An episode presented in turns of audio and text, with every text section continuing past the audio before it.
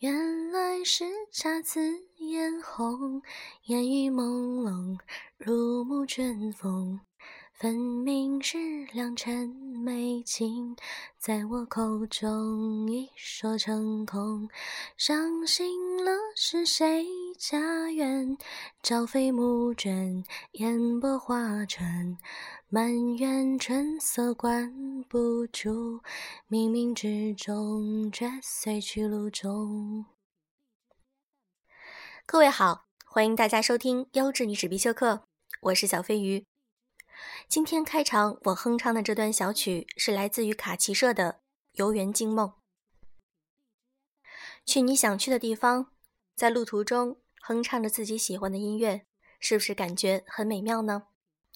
今天是周一，大家应该都很忙碌吧？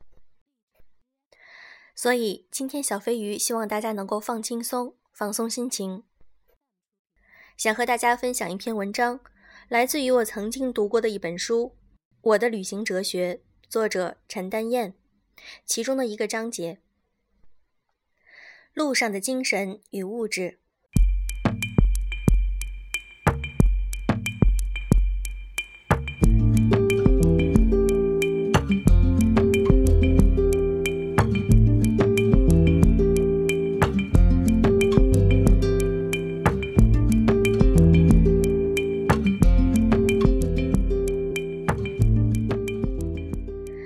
行是与日常生活相对的一种生活状态。某个晚上，当你在餐桌的灯下展开一张陌生地方的地图，当你闻着尚未完全消散的食物热烘烘的味道，注视着标着陌生名字的街道在地图上蜿蜒而行，你看到地图上有一道蓝色，那是穿过老城的河流，然后又看到了一大块绿色。那是郊外的森林，成吉思汗的铁骑曾越过那片森林，长驱直入欧洲大陆。这时，你仿佛在一张平摊在面前的地图上，再次看到了少年时代的地理课教室。蓝色的布窗帘被南风鼓起，在木头黑板边飘飘荡荡。春深时分，教室里有点让人昏昏欲睡。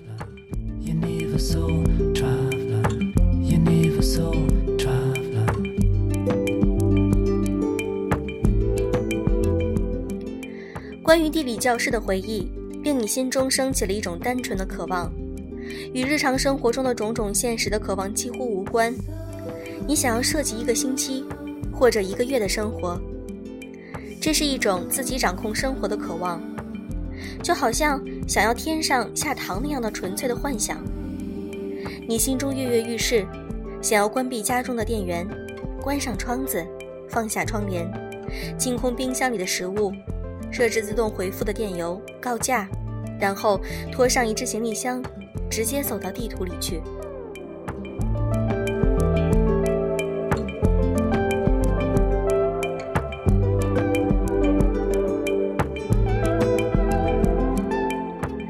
那是个古老森林旁边的小市镇，你从未想到能去地理课上偶尔记得的一个地名，好像做梦一样。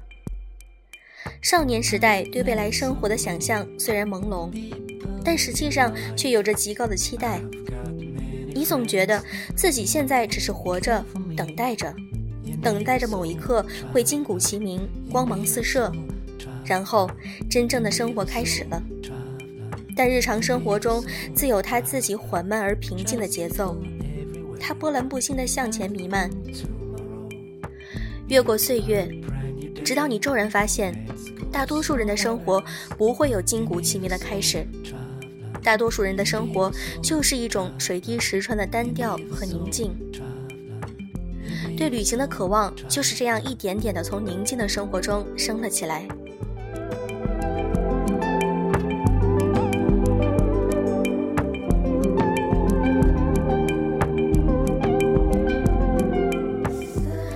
旅行是对日常生活的逃离。日常生活有时实在乏味，但是你既没胆量为此自杀，也没理由出走，成为流浪者，更没可能出家修行。你能做的就是设计一次旅行。如果说日常生活是不能设计也不可抗拒的，那么旅行生活就是可以被掌握和设计。你双眼紧盯着那张摊在餐桌上的地图，眼神迷离，因为心早已飞远。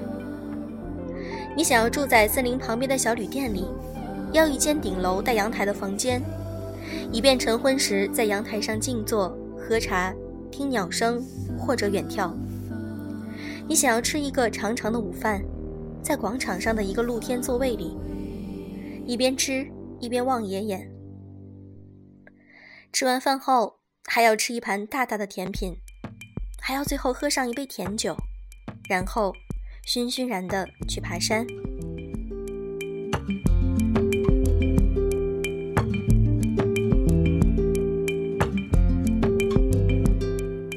你想要拿着胶片机，一天只拍十张黑白照片，每张都小心翼翼，对构图、光线、人物都讲究了再讲究。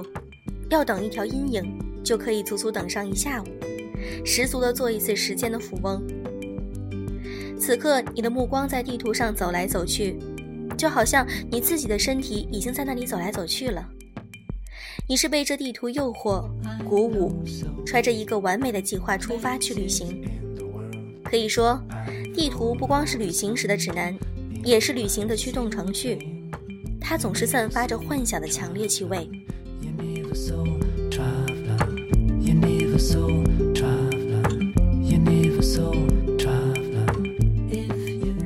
向你老板告假时，你振振有词地说：“我要去看森林，做一次溜索，到世界文化遗产小镇上住三天，还要去看盐矿博物馆，以及十三世纪的城堡。”老板或者家人就是你日常生活的具体象征，所以你向他们宣告旅行计划，不由自主的就带上一点示威或者炫耀。你不是要让他们不快或者失落。你只是忍不住要表达自己终于要按照自己想象的那样去过日子的快乐和自豪。旅行尚未开始的时候，一切都发生在地图上，发生在自己心中，发生在正在生成的日程表里。这是旅行最甜蜜的时刻。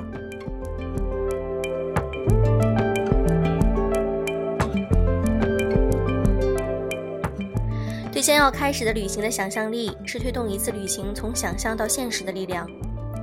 一个人是带着许多愿望去旅行的，就好像一个过万圣节之夜的小孩，带着装糖的空口袋才出门一样。从古至今，人们总是以为出门到另一个地方就能找到自己想要的，那些自己想要的东西不在自己近旁，必会在某地等待。你没想到过。旅行也有败笔。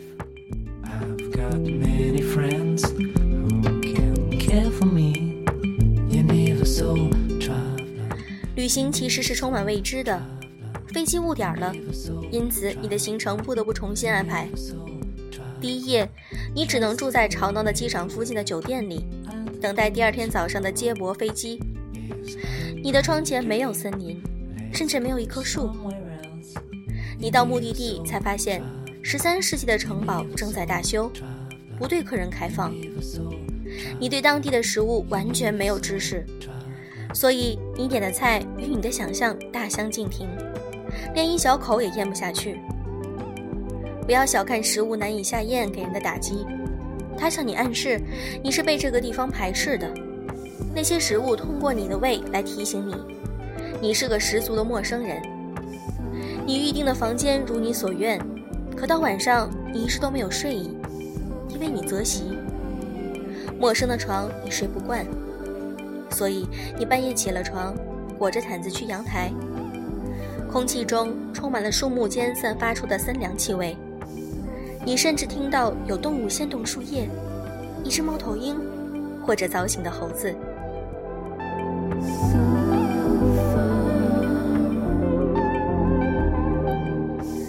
但是这些只能算是旅途中的意外。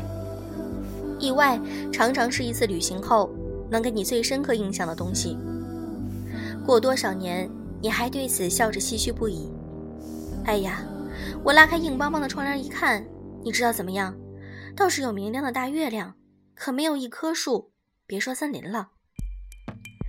旅行真正的败笔不是遇到意外，而是乏味。我遇到的最乏味的旅行是，除了找中国餐馆吃饭，就是按照小本子上的列表去买羊脂糕和金货，剩下的就是在教堂和纪念碑前留影。当遇到乏味的旅行时，就对自己的生活绝望了。从这个角度说，旅行的确是一种冒险。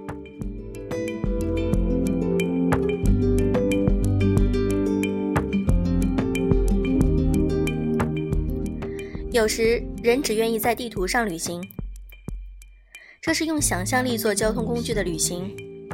凭借着别人的游记、地理书、地方历史故事，地图上那些抽象的街道、单纯的蓝色和绿色，都能在灯光下化为古老的矮小的房屋、烛光摇曳的地窖、贵格会简单的教堂、面包店敞开的窗子里那糖面圈新鲜的麦香。在地图上的旅行没有时间的阻拦，你似乎能看到蒙古铁骑呼啸而过的骇人样子，能听到城堡里的女孩在弹奏巴哈的平均律，还能看到在街角的小旅店前，一支美国摄影组正在拍摄莫扎特。他们没有去奥地利的萨尔斯堡，因为这里平静古旧，更接近几百年前欧洲市镇的原貌。在那里徜徉。你也会觉得自己好像是从法国瓷器上走下来的一个熟悉的陌生人。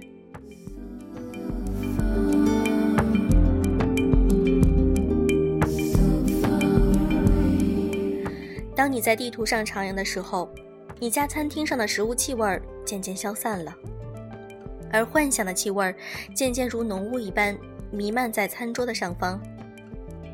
对大多数人来说，可以终生都看不懂地图。至少分不清地图与现实之间的地理位置，比如东南西北。但对你来说，地图却是通往冥冥之中那个远方的通道，是最实在的、最科学的、千真万确的。灯下，你小心按照原来的折痕收起地图，决定无论怎样还是去冒一下险。你自言自语说：“真还不能小看了它呢。”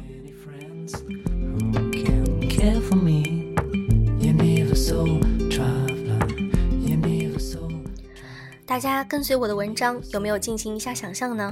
放松心情，祝你周一愉快。今天的节目就是这样。如果你想听更多有声读物，可以添加我们的微信公众号，搜索“优质女史必修课”，我们在那里等着你。接下来的这首音乐就是我哼唱的那首卡奇社的《游园惊梦》，祝各位晚安。